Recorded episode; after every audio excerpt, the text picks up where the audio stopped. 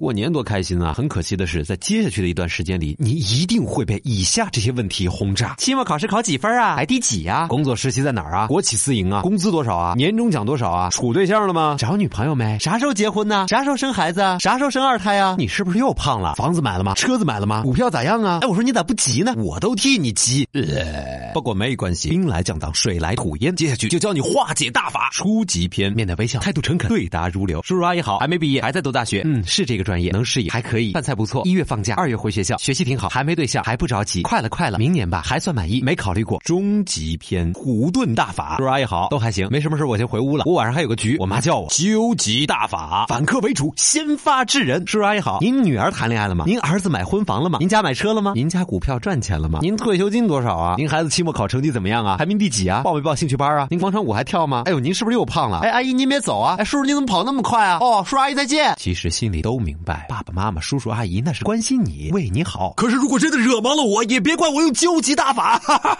不过也欢迎你分享内心的小秘密。在所有这些问题里面，你最不愿意回答的是哪一个问题呢？发来语音说的最好的，我有奖品送给你。咦？